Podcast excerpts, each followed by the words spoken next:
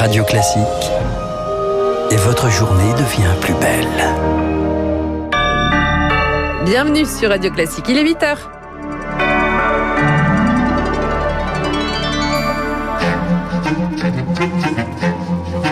7h30, 9h, la matinale de Radio Classique avec Guillaume Durand. D'après ce que l'on sait, Paris et l'Île-de-France échapperont au confinement le week-end, mais pas le Pas-de-Calais, confiné samedi et dimanche. Est-ce que ça a vraiment un sens? Réponse dès le début de ce journal, bien avant euh, l'intervention du Premier ministre ce soir à 18h. Des mesures plus strictes attendues chez nous et le déconfinement qui se précise en Allemagne. Les magasins non essentiels, cette expression est épouvantable, et les musées s'apprêtent à rouvrir. Et puis donner le goût du classique dès le plus jeune âge, c'est l'ambition de la Philharmonie des enfants qui rouvrira à l'automne. Visite de chantier à la fin de ce journal. Il est 8h, voici Lucille. Radio classique.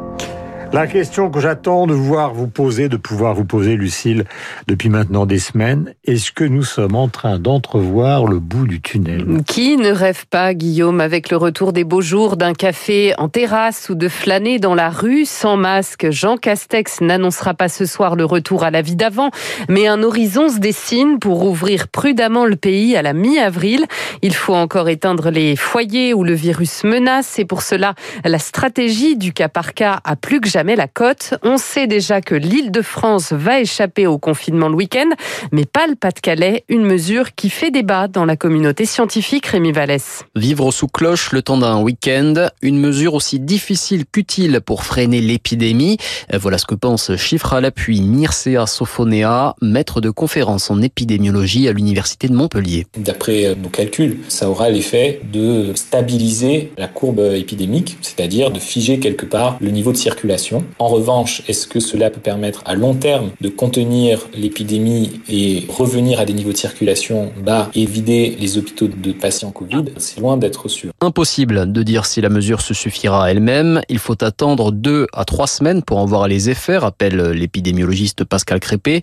D'autant que l'on ne peut pas vraiment se baser sur l'exemple de la Guyane, où un confinement le week-end avait permis un ralentissement drastique de la circulation du virus l'été dernier. C'est compliqué de transposer les expériences d'une région du monde euh, à une autre, et surtout à des périodes euh, différentes. Ça donne des éléments, mais euh, il est difficile de savoir si les baisses d'incidence qui ont pu être observées à l'époque dans cette zone particulière pourraient être obtenues à Dunkerque ou dans le sud de la France. Dans le doute, certains soignants appellent quant à eux à des mesures encore plus drastiques dès à présent. Et rendez-vous donc ce soir à 18h pour cette nouvelle conférence de presse de Jean Castex, le Premier ministre qui devrait détailler les contours d'un pass sanitaire pour rouvrir les restaurants, les bars, les lieux culturels.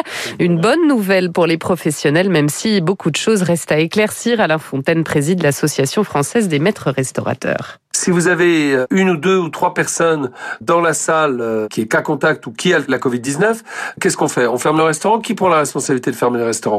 Est-ce que l'information est tout de suite en direct au moment du repas? Et là, ça jette quand même un petit froid. Ou alors, est-ce qu'on prévient le client que dans la salle où il se trouvait, il y avait des gens qui avaient été déclarés euh, cas contact ou qui avaient été déclarés Covid-19 Donc, il va falloir définir tout cela. Le bout du tunnel aussi pour les résidents des EHPAD. Le Conseil d'État vient de juger disproportionné l'interdiction totale de sortie mise en place au nom de la crise sanitaire. Il avait été saisi par les petits-enfants d'une résidente.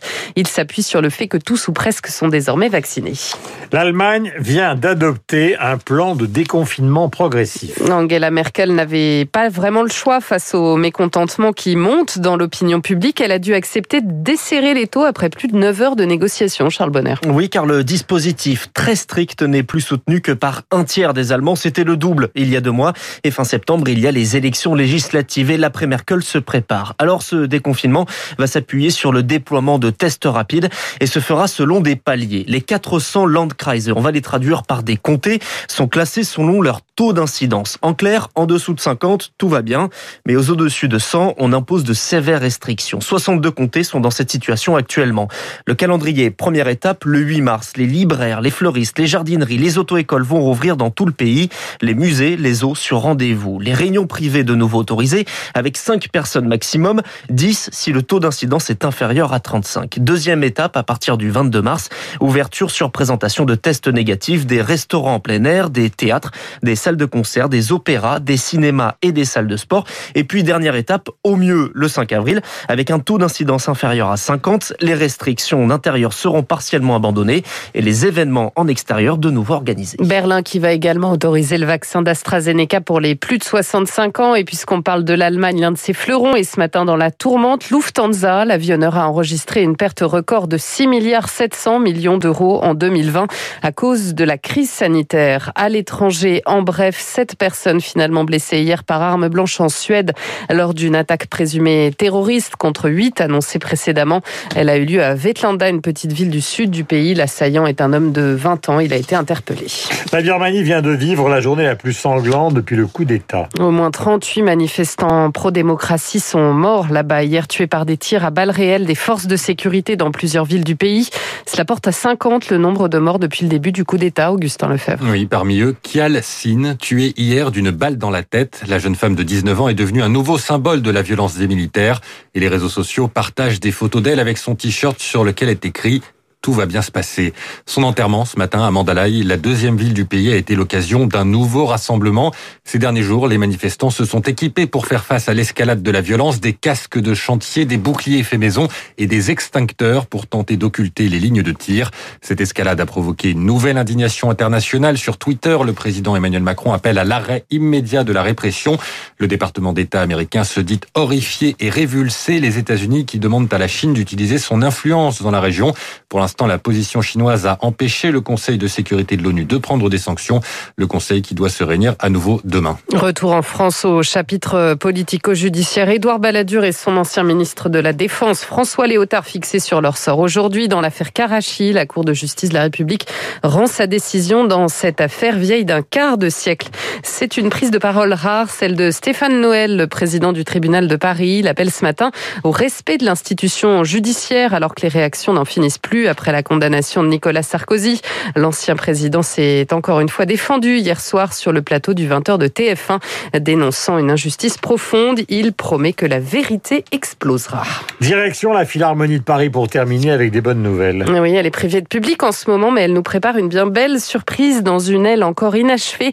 La Philharmonie des enfants est en train de naître, un espace qui a pour ambition de devenir le temple de l'éveil musical des plus petits. Victoire Fort. Dans cette pièce encore en béton, je suis Mathilde Michel Lambert, directrice de la Philharmonie des enfants. Bientôt un drôle d'instrument. Ce qu'on appelle entre nous la flûte à fesses, qui est euh, un géant à vent avec un mécanisme d'orgue.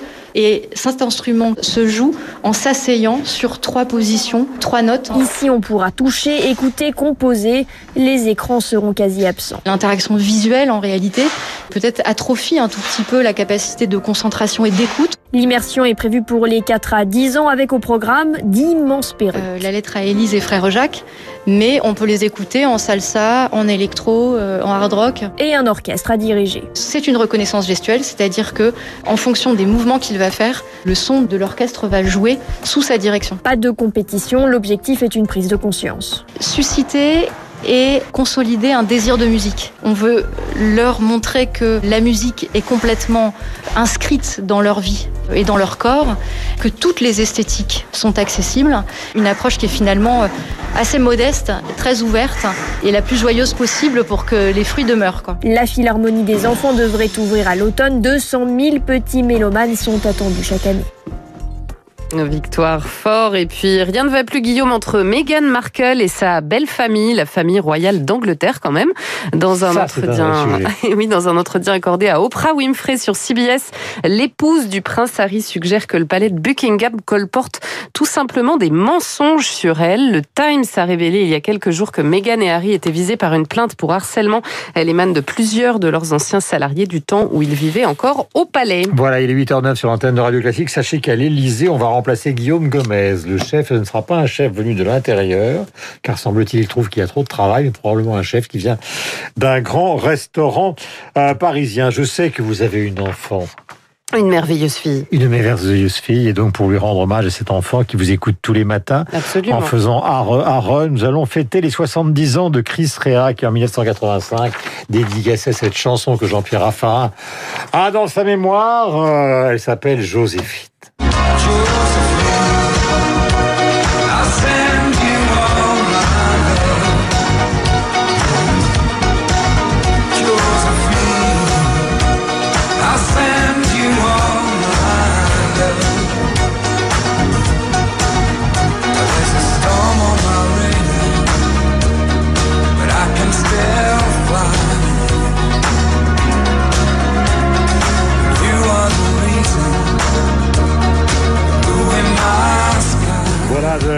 Chris Rea qui coule euh, des jours heureux dans le sud de la France. euh, Qui a mis longtemps donc à démarrer, mais qui a aligné les tubes pendant des années avant de prendre une demi-retraite.